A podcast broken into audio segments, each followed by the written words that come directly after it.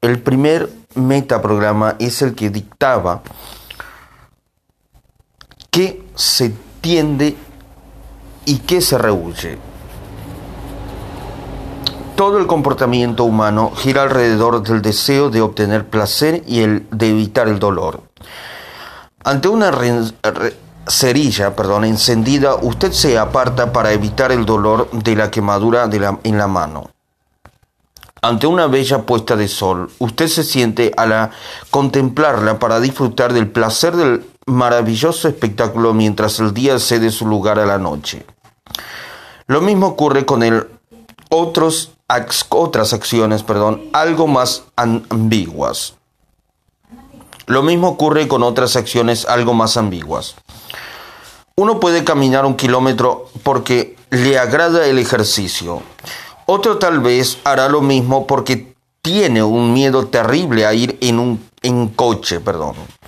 Uno leerá a Faulkner, Hemingway o Scott Fitzgerald porque le gusta la prosa y las ideas de estos autores. Otro quizás los lea para que sus conocidos o le consideren un culto o un ignorante. Este no busca el placer, sino que huye de un dolor.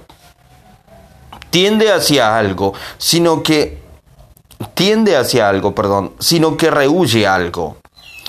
Al igual que sucede con los demás metaprogramas que vamos a comentar en este proceso y no hay nada absoluto. Todos tendemos hacia ciertas cosas y rehuimos, rehuimos de otras. No todo el mundo reacciona de la misma manera frente a todos los estímulos, perdón, aunque para cada cual existe un modo predominante, una tendencia más fuerte hacia un programa o hacia otro. En algunos predomina la tendencia enérgica y la atracción del peligro. Se sienten más gustos, perdón, se sienten más a gusto cuando tienden hacia algo que los excita. Otros se inclinan a ser precavidos y prudentes. Tienden a buscar protección y contemplan el mundo como un lugar más bien peligroso. Sus acciones procuran rehuir lo amenazador o inseguro en vez de buscar la excitación, para averiguar hacia dónde se mueven las personas. pregúntenles qué es lo que buscan en relación con algo, una casa, un coche, un empleo o cualquier otra cosa. Responden diciendo lo que quieren o lo que no quieren. ¿Qué significado tiene esta información? Absoluto absoluto. Si es usted un negociante que vende un producto, tiene dos medios de promocionarlo. El de lo que hace y el de lo que no hace. Para vender un coche puede subrayar que corre mucho, que tiene un buen diseño o que sirve para girar, o bien puede poner énfasis en que consume poca gasolina que apenas necesita mantenimiento y que ofrece mucha seguridad en caso de accidente. La estrategia a utilizar depende siempre de la estrategia de la persona con la que estemos tratando. Si empleamos con ella un metaprograma equivocado, más valía que nos hubiéramos quedado en casa, ya que ello equivale al intento de atraerle hacia el hacia algo, perdón, mientras que nuestro oponente no piensa sino en razones para largarse. Recuerde que un coche puede andar por el camino hacia adelante o hacia atrás.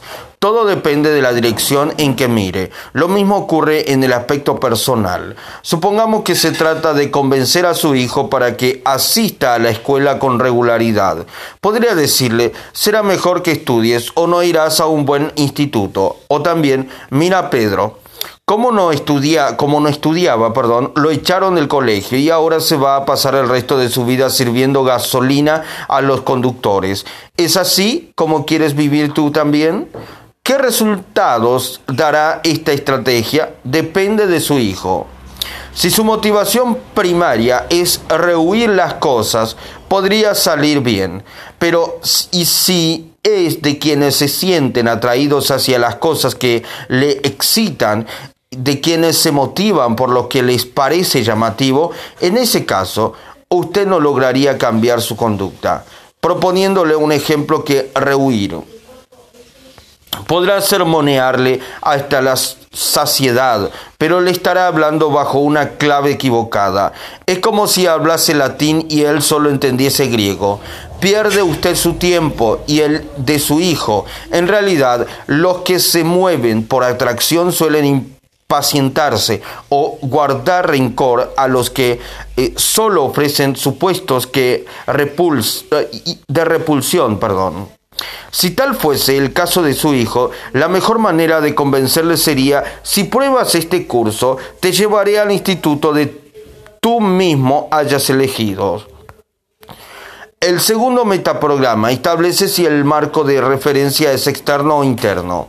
Pregúntele a alguien cómo sabe cuándo ha hecho un buen trabajo. Para algunos, la confirmación procede de fuera.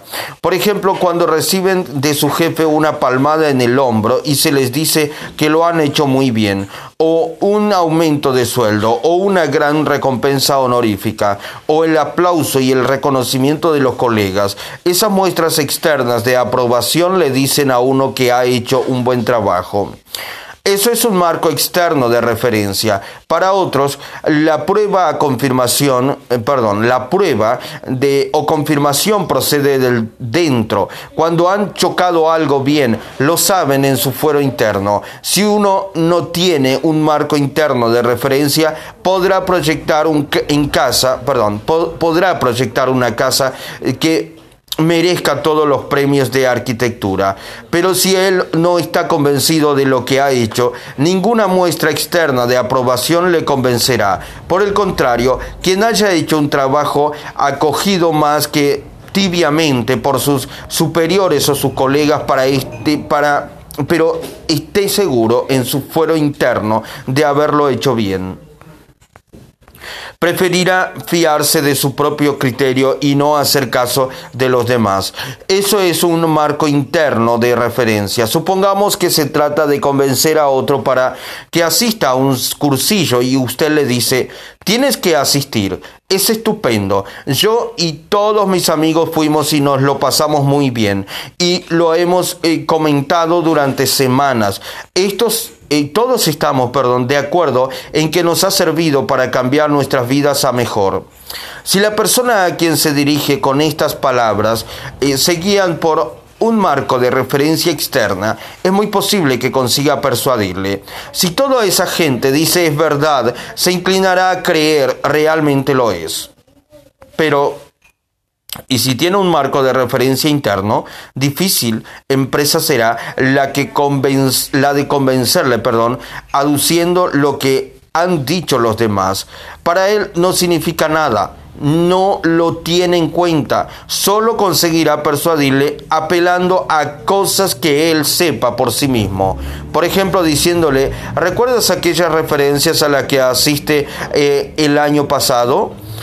¿No dijiste que habían sido la experiencia más instructiva desde hacía muchos años? Bien, pues me he enterado de algo que quizás se les parezca. Si lo pruebas, a lo mejor te puede suponer experiencia así. ¿Qué te parece? ¿Servirá eso? Sin duda porque entonces sentirá que le están hablando en su mismo idioma. Conviene observar que todos estos metaprogramas están condicionados por el contexto y por el estrés. Cuando uno lleva 10 o 15 años haciendo algo, probablemente poseerá un fuerte marco interno de referencia acerca de ello. Si por el contrario es un novato, posiblemente no habrá construido todavía un marco de referencia tan fuerte acerca de lo que sea correcto o equivocado en dicho contexto. Las, preferencias perdón, y los patrones o modelos eh, se van elaborando con el tiempo, pero aunque no sea diestro, no por eso dejará de usar la izquierda en, en, diferentes situaciones, cuando ello fuere necesario. Lo mismo ocurre con los metaprogramas. No somos vehículos de dirección única. Podemos variar, podemos cambiar. ¿Qué clase de marco de referencia tiene la mayoría de los líderes?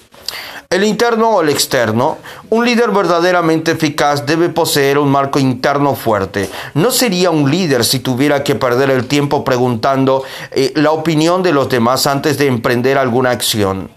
En esto de los metaprogramas siempre hay un equilibrio ideal y es cuestión de dar con él. Pocas personas funcionan bajo un extremo estricto.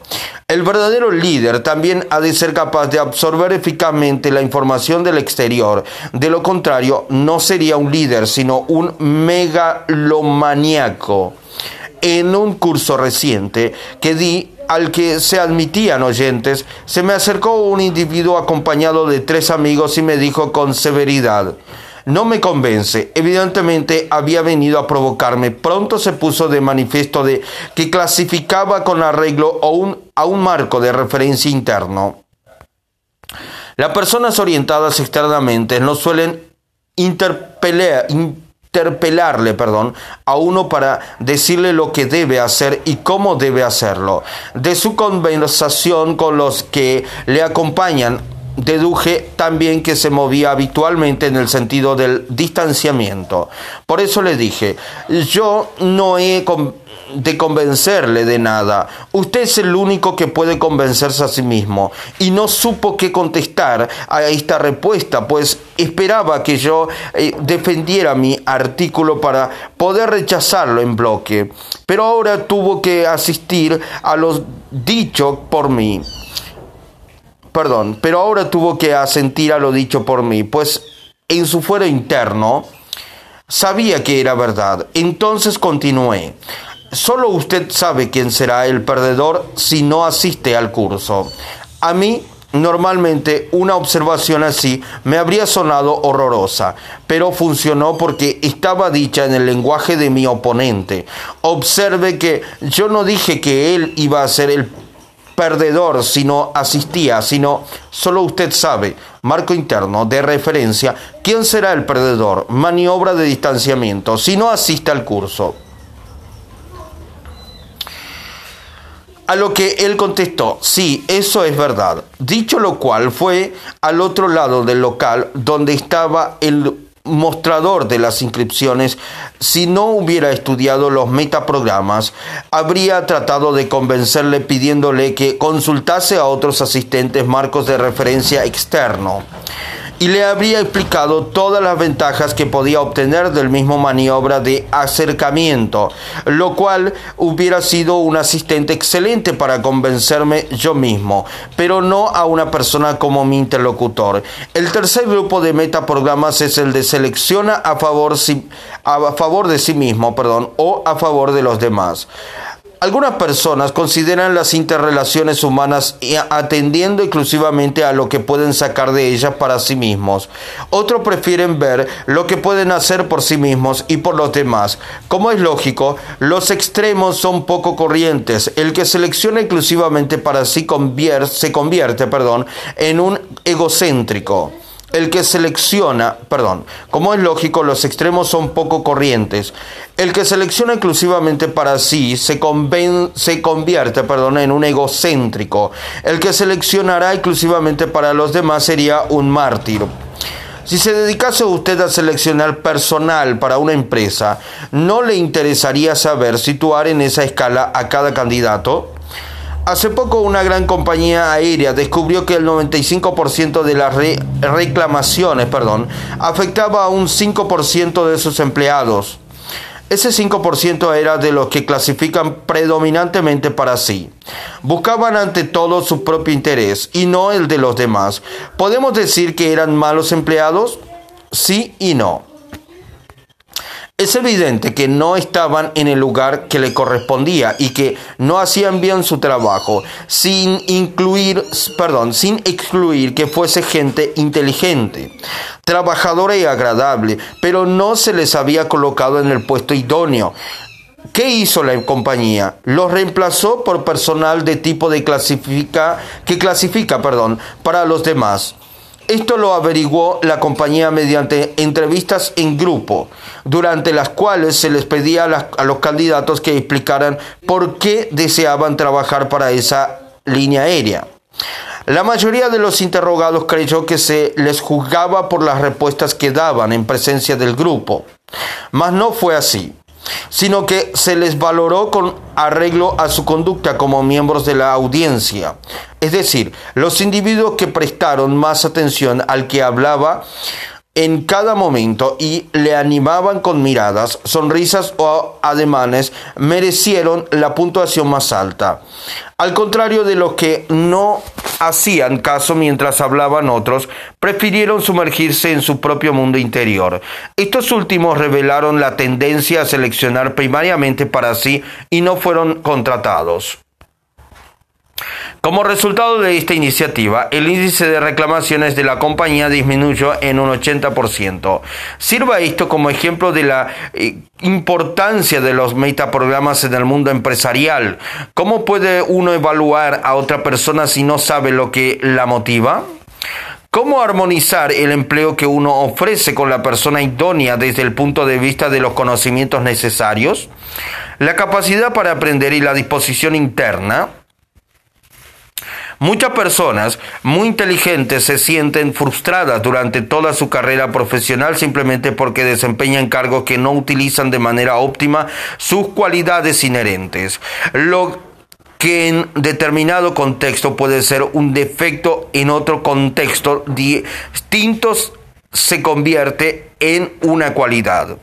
En una empresa de servicios, como es una compañía aérea, evidentemente se necesitan personas que clasifiquen para los demás. Cuando tengamos que contratar a un interventor, sin duda preferiremos a alguien que clasifique más bien para sí. ¿Cuántas veces hemos tratado con personas que nos dejan en un estado de confusión porque hacen bien su trabajo en el aspecto intelectual, pero muy mal en el aspecto emocional? Es el caso del médico que clasifica primordialmente para sí. Aunque brille por su acierto en los diagnósticos, si no da la impresión de que se preocupa por sus pacientes, no será el todo eficaz. Encontrar el hombre adecuado para cada uno sigue siendo uno de los grandes programas de todas las empresas. Pero es un problema que podría solucionarse si se supiera cómo procesan la información los candidatos. Esto. Llegados a este punto, merece la pena observar que no todos los metaprogramas han de considerarse por igual. Le resulta más ventajoso a los individuos actuar por aproximación perdón, que por distanciamiento. Quizá sería mejor el mundo si las personas clasificasen más con referencias a las demás para sí mismas. Probablemente, pero hemos de desenvolvernos en la vida tal y como es, y no como nos gustaría que fuese.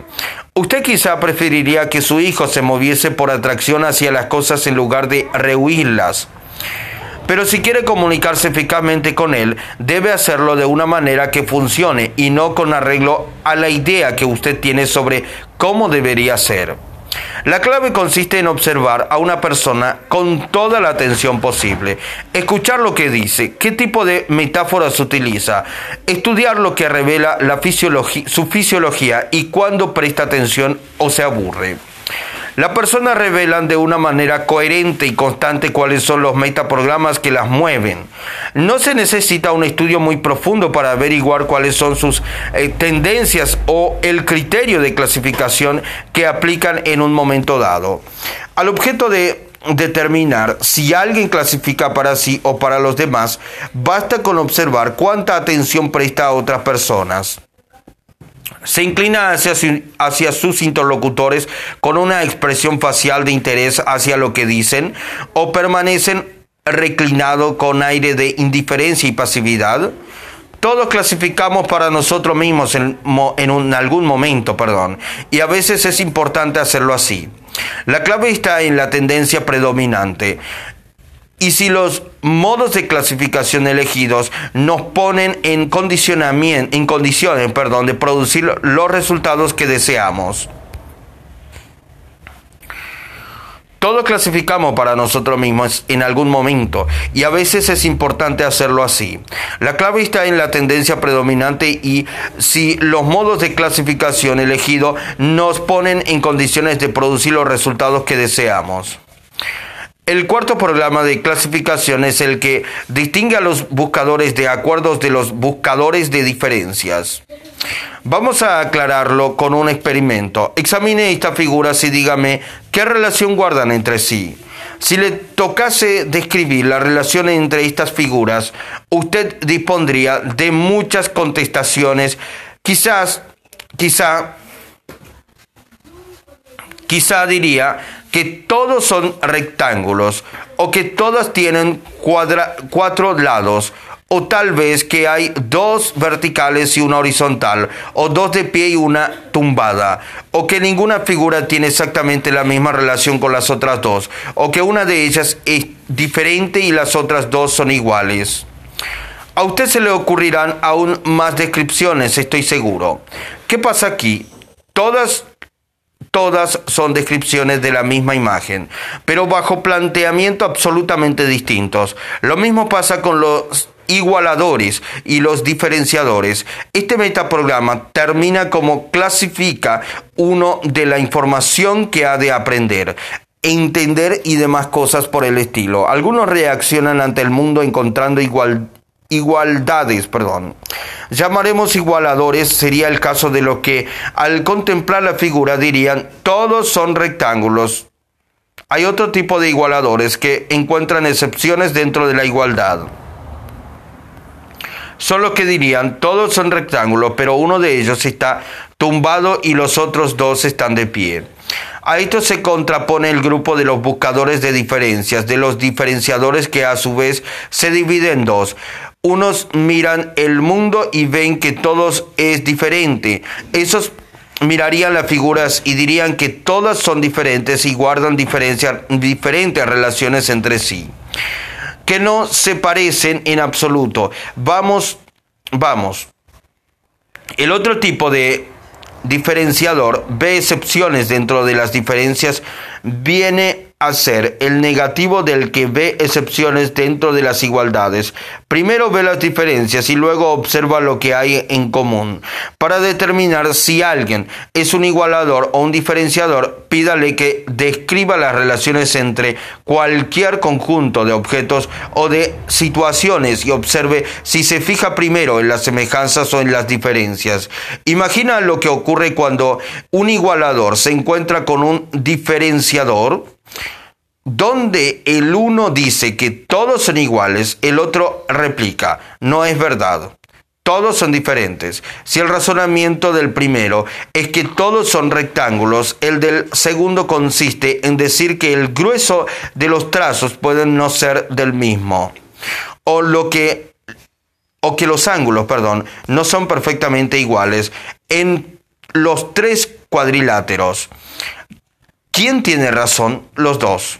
Por supuesto, ya que todo depende de la percepción de la persona. Sin embargo, a los diferenciadores suele costarles más entablar relaciones con los demás debido a su tendencia a buscar diferencias. En su caso es más fácil, en su caso es más fácil el acuerdo eh, con otros diferenciadores. Por importancia, ¿qué, perdón, ¿qué importancia tienen estas distinciones? ¿Qué importancia tienen estas distinciones?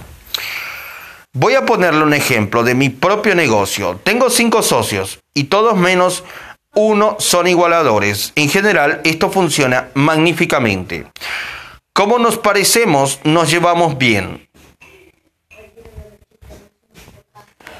Pensamos del mismo modo y vemos las mismas cosas de manera que en nuestras reuniones se produce un eh, sinergismo estupendo. Todos hablamos al mismo término y proponemos ideas que nos parecen cada vez mejores. A medida que sintonizamos los unos con los otros, vemos lo que ven los demás, ampliamos sus, sus instituciones y nos estimulamos mutuamente, hasta que interviene nuestro diferenciador, naturalmente. De manera infalible, él no ve las cosas como nosotros. Cuando los demás creemos que todo encaja, Él subraya lo que no encaja. Aunque rebosamos de entusiasmos, Él nos interrumpe para decirnos eh, que lo proyectado no va a funcionar y luego se queda tan ancho. No quiere escuchar lo que los demás hemos visto y prefiere fijarse en toda clase de dificultades de las que nosotros no queremos ni oír ni hablar. Los demás queremos navegar en el ozono mental, mientras él pretende que el juego vuelva a la casilla de salida diciendo sí, pero ¿Qué me dicen de esto y de esto otro? ¿No es una molestia? Desde luego que sí. ¿Es un socio valioso? Por supuesto, únicamente se trata de hacerle intervenir en el momento apropiado de nuestro proceso de planificación. No deseamos que empiece a hablar de detalles y arruine nuestra sesión de concurso de ideas. El sinergismo que se crea durante nuestra colaboración vale más que sus eternas críticas, pero luego, cuando empieza a secarse el torrente de sugerencias, es cuando nos hace falta alguien capaz de ver los agujeros de poner el dedo sobre las incoherencias, de advertir lo que no está bien madurado, lo que no encaja. Esa es la función que él desempeña y gracias a ello muchas veces nos hemos salvado de ser víctimas de nosotros mismos. Los diferenciadores son minoría. Las generalizaciones ofrecidas por las encuestas dicen que vienen a ser diferenciadores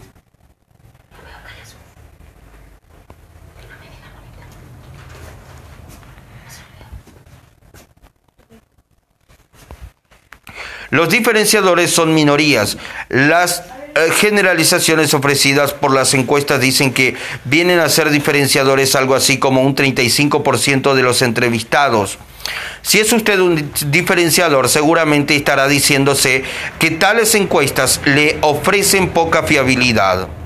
Sin embargo, los diferenciadores son sumamente valiosos porque tienden a ver lo que nos vemos eh, los demás no es que sean el hada de la inspiración poética. Muchas veces incluso cuando están animados encuentran el modo de ver alguna diferencia y se desaniman al al instante, pero su sensibilidad crítica y analítica es importante en cualquier tipo de negocio. Pensemos en un fracaso comercial gigantesco, por ejemplo, el de la película La Puerta del Cielo, quien La Puerta del Cielo, perdón quien hubiese tenido la ocasión de mirar entre bastidores habría contemplado un grupo de creativos igualadores previstos de marcos de referencias internos, es decir, moviéndose en bloque hacia su objetivo, sin pararse a considerar ningún peligro. Necesitaban desesperadamente un diferenciador capaz de clamar alto. ¿Qué pasa aquí?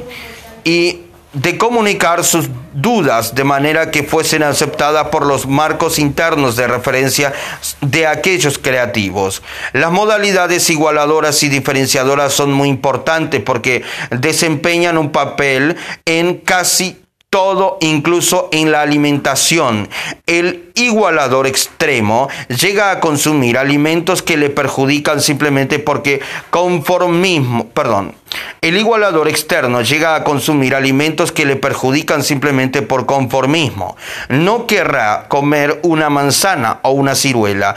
Estos frutos presentan demasiados variantes en cuanto a grado de madurez, textura, sabor, tiempo de almacenaje y demás variable. En su lugar, consume conservas o productos industrializados que no varían jamás. Quizás sean malsanos, pero consuelan el espíritu invariable del igualador. Si uno ofrece un empleo que implica trabajo repetitivo, invariable, año tras año, ¿contrataría a un diferenciador? Desde luego que no es preferible un igualador, que será muy feliz en ese puesto mientras usted no se vea en la necesidad de trasladarle. Por el contrario, si el empleo precisa un grado importante de flexibilidad o cambio continuos, querrá fichar a un igualador para ese puesto, no naturalmente. Estas distinciones pueden ser muy útiles para determinar qué grado de satisfacción laboral cabe esperar de los individuos para un eh, periodo de tiempo prolongado. Citaría como ejemplo el uso de un conocido eh, delantero, delantero centro de fútbol que hace algunos años empezó la temporada con gran éxito y tremenda capacidad ofensiva. Pero como era un diferenciador, al cabo de algún tiempo se consideró obligado a cambiar su rutina y cayó en un, bache. Se le convenció para que eh, se fijase en los diferentes tipos de aficionados que ocupaban las eh, localidades de gol en cada uno de los campos que visitaba con su equipo. Dedicado a observar esas variedades, pudo diferenciar a gusto en este punto trivial. Mientras rendía al máximo en lo verdaderamente importante, utilizaría usted las mismas técnicas de persuasión para un igualador que para un diferenciador. ¿Querría verlos desempeñando el mismo trabajo? ¿Creen que sería correcto educar por igual a dos chicos con estrategias diferentes en este aspecto? Desde luego que no. Pero eso no quiere decir que las estrategias sean inmutables. Los seres humanos no son como los perros de Palov Pueden modificar sus estrategias en cierta medida, aunque solo si alguien se molesta en explicar, en explicarles, perdón, en su propio lenguaje cómo hacerlo. Cuesta esfuerzo tremendo y mucha paciencia convertir en igualador a un diferenciador de toda la vida, pero uno puede ayudarle a sacar el mayor partido posible de su propio planteamiento, al tiempo que aprende a ser menos criticón y doctrinario. Ese es uno de los secretos del arte de convivir con individuos que sean diferentes de nosotros mismos. Y a la inversa, para los igualadores quizás sea conveniente aprender a distinguir las diferencias contrarrestando su excesiva tendencia a generalizar. Al igualador puede serle útil aprender a observar las diferencias entre la semana actual y la semana pasada entre las ciudades que visita, en vez de asegurar que Los Ángeles se parece mucho a Nueva York. Sepamos ver también las diferencias. Son las salsa de la vida. Un igualador y un diferenciador pueden convivir felizmente, seguro, siempre y cuando sepan entenderse mutuamente. De esta manera, cuando se suscite alguna diferencia, sabrán ver que no es el otro Perdón.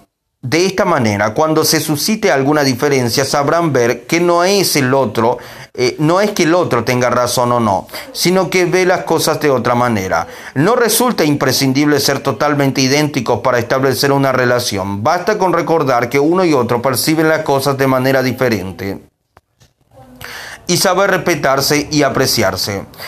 El metaprograma siguiente se refiere a lo que hace falta para convencer de algo a alguien. La estrategia de la persuasión consta de dos partes. Para averiguar cómo se puede convencer a alguien con seguridad, primero se debe establecer qué bloques sensoriales precisa ese alguien a fin de dejarse convencer.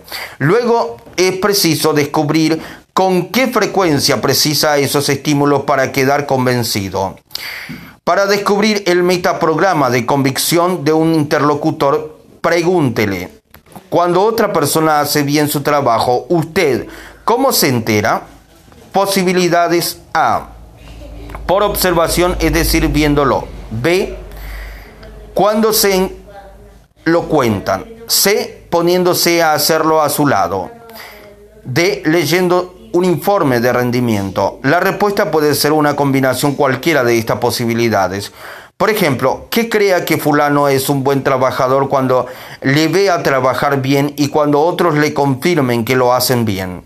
La pregunta siguiente será, ¿cuántas veces necesita demostrarle que es bueno para que usted quede convencido?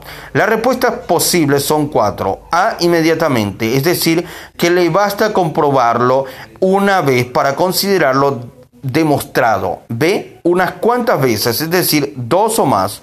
C, durante un cierto periodo de tiempo, que puede ser de semanas o de un mes o de un año. D, permanentemente. En este último caso, nuestro interlocutor no se dará por satisfecho sin que la persona a quien se juzga haga la demostración todas las veces.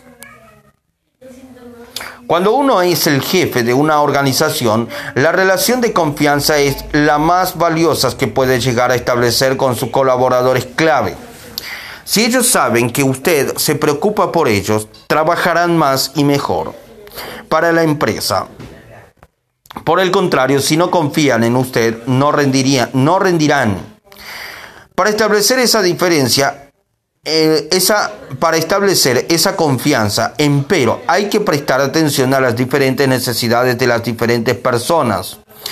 Algunos entablan una relación y desearán presentarla. Les basta saber que usted juega limpio y se preocupa por ellos para que el vínculo sea duradero, a menos que lo traicione en algún sentido. Pero esto no sirve para todos. Eh, esto no sirve para todos. Algunos trabajadores necesitan algo más que eso. Bien sea una palabra amable, un comunicado redactado en términos de aprobación, una demostración pública de aprecio o un encargo de confianza. Tal vez sean tales cuales, eh, tal vez sean tal leal, tal, tan leales, perdón, y justo como capaces. Pero necesitan más confirmación por parte de usted que otros exige más pruebas que todavía existen en vínculo entre ambos. De manera similar, todo buen vendedor sabe que hay clientes a quienes solo tiene que hacer el artículo, que solo tiene que hacer el artículo la primera vez y son clientes para toda la vida. Otros quieren ver el producto dos o tres veces antes de decidirse a comprar, mientras otros tal vez dejen eh, pasar seis meses antes de que haya que convencerles de nuevo activamente. Y luego está naturalmente el favorito, el del vendedor, el que pese a llevar años usando el producto cada vez que entra el vendedor quiere que le convenza nuevamente de las razones para comprarlo. Hay que repetirle la demostración todas las veces, el mismo proceso y todavía más intenso. Surgen las relaciones personales. Con algunas personas cuando se les ha demostrado amor una vez vale para siempre. Con otras hay que demostrarlo todos los días. Conviene comprender esos metaprogramas porque dan el plan de acción para convencer a los demás. Uno sabe de antemano lo que se necesita para ello y así no causa tanta contrariedad el que exige ser convencido todas las veces, sabiendo que es así y que no va a cambiar su comportamiento. Otro metaprograma es el de las necesidades contra las posibilidades. Pregúntele a alguien por qué entró a trabajar en su empresa actual o por qué compró el coche o la casa que tiene ahora. Algunos se motivan principalmente por la necesidad y no por lo que ellos mismos desean. Hacen lo que se consideran obligados a hacer. Son no son las posibilidades lo que les impulsan a ponerse en acción. No andan buscando los, las infinitas variedades de la experiencia.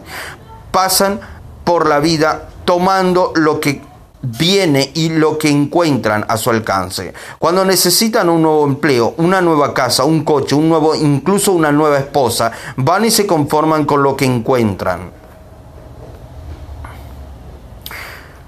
Algunos, perdón, se motivan principalmente por la necesidad y por lo que ellos mismos desean. Hacen lo que se consideran obligados a hacer. No son las posibilidades lo que les impulsan o a ponerse en acción. No andan buscando las infinitas variedades de la experiencia, pasan por la vida tomando lo que viene y lo que encuentran a su alcance. Cuando necesitan un nuevo coche, un nuevo empleo, una nueva casa, un coche nuevo o incluso una nueva esposa, van y se conforman con lo que encuentran. A otros les motiva la búsqueda de las posibilidades. Lo que deben hacer les motiva menos que lo que desean hacer. Lo que deben hacer les motiva menos que lo que desean hacer. Buscan opciones, experiencias, elecciones, caminos. La persona motivada por las necesidades se fija en lo conocido y seguro. La persona motivada por las necesidades se fijan en lo conocido y seguro. La que se motiva por las posibilidades buscan lo desconocido y quiere averiguar lo que podía ocurrir, las oportunidades que podría surgir. Si fuese usted un empresario, ¿a qué tipo de persona preferiría contratar? Algunos contestarían seguramente al individuo motivado por las posibilidades. Al fin y al cabo, un sentido desarrollado de lo posible garantiza más plenitud vital. Instintivamente, la mayoría de nosotros, e incluso algunos de los que se motivan realmente por las necesidades, nos mostramos partidarios de permanecer abiertos a una variedad infinita de nuevas direcciones. En realidad no es tan sencillo. Hay empleos que exigen atención al detalle, regularidad y perseverancia. Supongamos, por ejemplo, que es usted inspector de calidad en una fábrica de coches. Siempre está bien tener sentido de las posibilidades. pero lo que necesitaría, lo que, pero lo que necesitaría de verdad sería el sentido de lo necesario. Tendría que saber exactamente lo que se necesita y probar si se estaba haciendo. Un individuo motivado por la posibilidad probablemente se aburriría tremendamente en un oficio así. Supongamos, por ejemplo, que, repito, supongamos, por ejemplo, que es usted inspector de calidad en una fábrica de coches. Siempre está bien tener sentido de las posibilidades, pero lo que necesitaría de verdad sería el sentido de lo necesario. Tendría que saber exactamente lo que se necesita y comprobar si se estaba haciendo. Un individuo motivado por las posibilidades probablemente se aburriría tremendamente en un oficio así mientras que otro motivado por las necesidades se adaptaría perfectamente a él. Por otra parte, las personas motivadas por las necesidades también tienen sus virtudes. En algunos trabajos la constancia es una cualidad. Al buscar a una persona capaz de cubrir el puesto, usted preferiría a alguien capaz de desempeñarlo durante mucho tiempo. La persona motivada por las posibilidades siempre anda buscando nuevas opciones, nuevas empresas y nuevos desafíos. Si encuentra otro empleo y le parece que presenta más perspectiva, perspectivas, perdón, muy probablemente dejará el actual. No así el espíritu eh, algo lento del que se motiva por la necesidad, que acepta un empleo porque lo necesita y que permanece en el puesto y que trabaja, perdón, y que permanece en el puesto que trabajar es una necesidad de la vida. Son muchos los empleos que exigen individuos audaz, eh, temerario y dotado de fe en las posibilidades. Por ejemplo, si la empresa de usted estuviese diversificándose hacia campos eh, enteramente nuevos, le interesaría contratar a alguien capaz de sintonizar con todas las posibilidades. Pero en otros puestos es importante es importancia capital, perdón, la solidez, la severidad y la permanencia. En estos necesaria, en estos, perdón, necesar, necesitaría, perdón, usted a alguien motivado por lo necesario para él. En cualquier caso, interesa conocer cuáles son los metaprogramas propios de manera que cuando busque un empleo sea capaz de elegir, el que mejor se adapte a su carácter. El mismo principio rige cuando se trata de motivar a los hijos. Supongamos que se trata de inculcarles las ventajas de unos buenos estudios en una escuela de reconocido prestigio. Si tiene usted un hijo motivado por la necesidad, tendrá que explicarle por qué necesita una buena carrera. Deberá hablarle de los muchos empleos que requieren una titulación o explicarle por qué necesita una buena base matemática para ser ingeniero o una buena preparación en lengua y literatura para ser un buen maestro. Si su hijo se motiva por las posibilidades, el planteamiento debería ser diferente. Como se aburre con sus deberes, tendría que subrayarle las infinitas posibilidades que encierra una buena educación, mostrarle cómo los estudios mismos abren un gran camino para toda clase de posibilidades y llenarle la cabeza de nuevas avenidas y explorar de nuevas dimensiones a inaugurar y de nuevos descubrimientos en, en espera de descubrirlo de descubridor, perdón. Aunque en cada caso el resultado pretendido sea el mismo, los medios para alcanzarlo han de ser muy diferentes. Otros metaprogramas es el estilo de trabajo del individuo. Cada uno de nosotros tiene el suyo. Algunos no son felices, sino disfrutan de independencia. Le cuesta trabajar en estrecha colaboración con otras personas y no se desenvuelven a gusto bajo una supervisión demasiado estrecha. Necesitan ser, por así decirlo, los amos de su propio cotarro otros funcionan mejor integrados en un grupo. Diremos que su estrategia es de tipo cooperativo. Desean compartir la responsabilidad de todas las tareas que emprenden y otros tienen una estrategia de proximidad que viene a ser como un término medio entre las otras dos. Prefieren trabajar con otras personas, pero asumiendo la responsabilidad exclusiva de lo que hacen. Quieren ser dueños de sí, pero no aisladamente. Para obtener el máximo de sus empleados o de sus hijos o de sus subordinados confiados a su supervisión, deben averiguar sus estrategias de trabajo la manera en que pueden ser más eficaces. A veces eh, se encuentra a un empleado que es brillante, pero molesta porque siempre quieren hacerlo todo sin escuchar a nadie. Tal vez ese individuo no haya nacido para ser un empleado, quizás sea de los que necesitan ser dueños de su propio negocio. Tardo o temprano lo intentará, seguramente, si no le ofrece usted un medio para expresarse. Si tiene usted un empleado así y no quiere prescindir de su talento, debe encontrar cómo permitirle ejercer el máximo y con la mayor autonomía posible. Puesto a trabajar en un grupo, los volvería locos a todos. Pero si le da tanta independencia como sea posible puede resultar valiosísimo. En caso, eh, perdón, en eso estriban las nuevas ideas sobre los emprendedores. El lector sabrá algo del llamado principio de Peter, con su idea que, de que todo el mundo asciende hasta llegar a su propio nivel de incompetencia.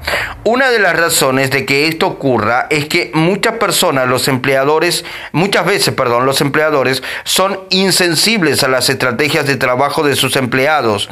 Muchas personas trabajan mejor en un ambiente de colaboración, necesitan grandes cantidades de realimentación, feedback tanto de informaciones como de interacción humana. ¿Es prudente recompensar esas buenas cualidades poniéndolos al frente de alguna operación nueva y dotada de autonomía? No. Si se quiere seguir sacando provecho de dichas cualidades, eso no significa que tales personas no merezcan una promoción, pero esa promoción y esas nuevas experiencias que usted proporcione deben ser tales que hagan relucir lo mejor de las cualidades y no lo peor. De una manera parecida, muchos, muchos de los que trabajan bajo estrategias de proximidad desean formar parte de un equipo, pero al mismo tiempo que se les deje trabajar a su manera. En cualquier organización se encuentran empleos para tres estrategias. Lo único que se necesita es percepción aguda para saber dónde rinde mejor cada uno y asignarle una tarea que le permita realizarse. He aquí un ejercicio para practicar hoy mismo. Cuando haya terminado usted este capítulo, perdón, juegue a detectar los metaprogramas de otras personas. Pregúnteles, ¿qué busca usted en una relación, en una casa, en un coche, en una carrera?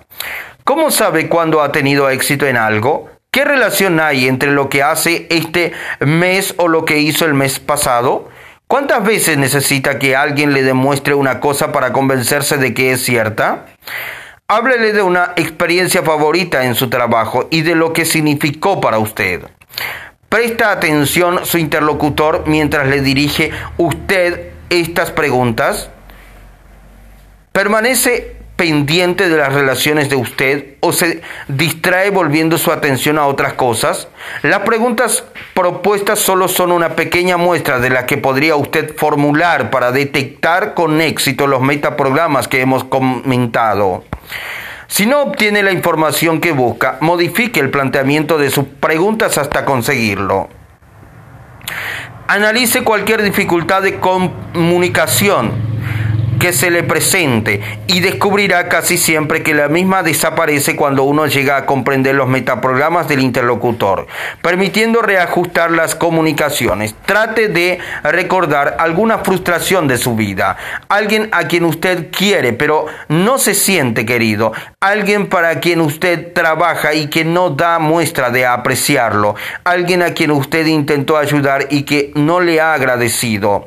Eh, lo que se necesita es identificar el metaprograma que interviene en cada caso y definir lo que hizo usted, así como lo que hace la otra persona. Supongamos, por ejemplo, que ustedes de lo que solo necesitan una verificación de lo que la relación, perdón, supongamos, por ejemplo, que usted es de los que solo necesitan una verificación de que la, una perdón, de que la relación de amor existe, mientras que su compañero o compañera es de los que exigen confirmaciones permanentes. O quizá redactó usted una propuesta demostrando que todo seguía igual. Cuando su jefe no deseaba oír sino lo mucho que había cambiado todo, o tal vez advirtió usted a alguien sobre algo que le convenía evitar, pero ese alguien solo agradece que le hablen de lo que desea. Cuando se habla en clave equivocada, el mensaje llega falseado.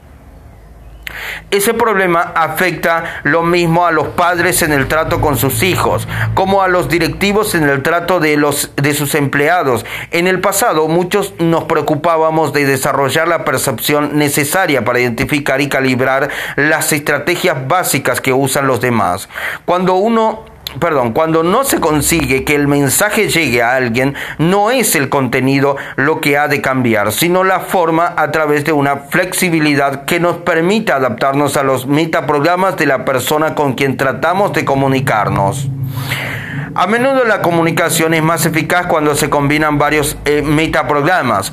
Una vez mis socios y yo tuvimos ciertas diferencias de negocios con un nombre que había trabajado para nosotros. Nos reunimos e intenté comenzar la sesión instaurando un marco positivo, por lo que dije que deseaba un desenlace que satisfaciera a todas las partes. Él replicó inmediatamente, nada de lo que dice me interesa. Tengo el dinero y pienso quedármelo. Y no quiero que el abogado de ustedes me moleste con llamadas y amenazas. Así pues, empezaba planteando una táctica de distanciamiento. Yo contesté,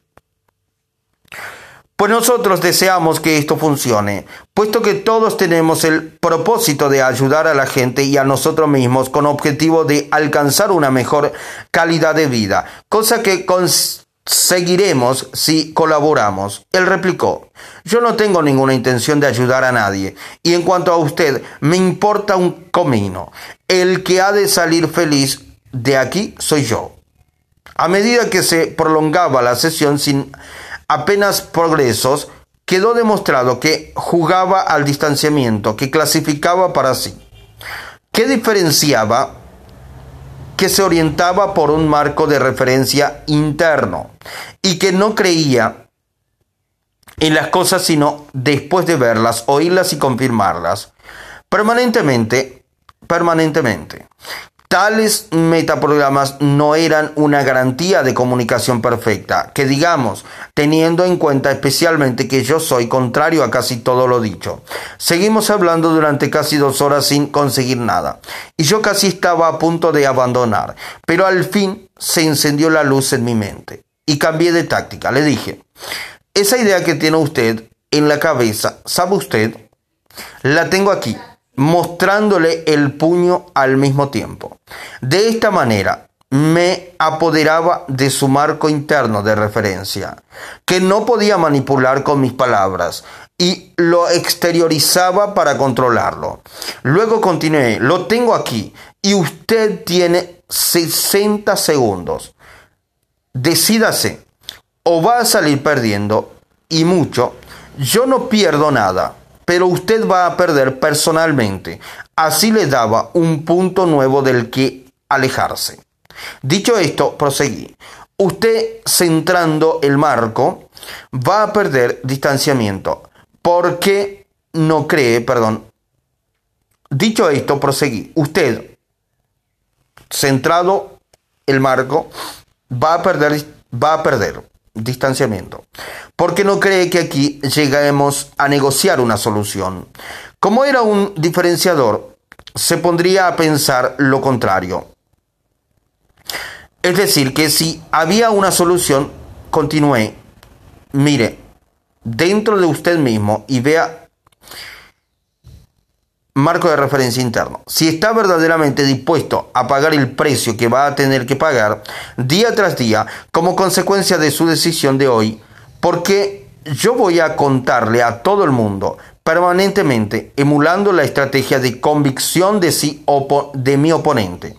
Lo que usted hizo aquí hoy y cómo se ha comportado tiene un mismo tiene un minuto para decidir.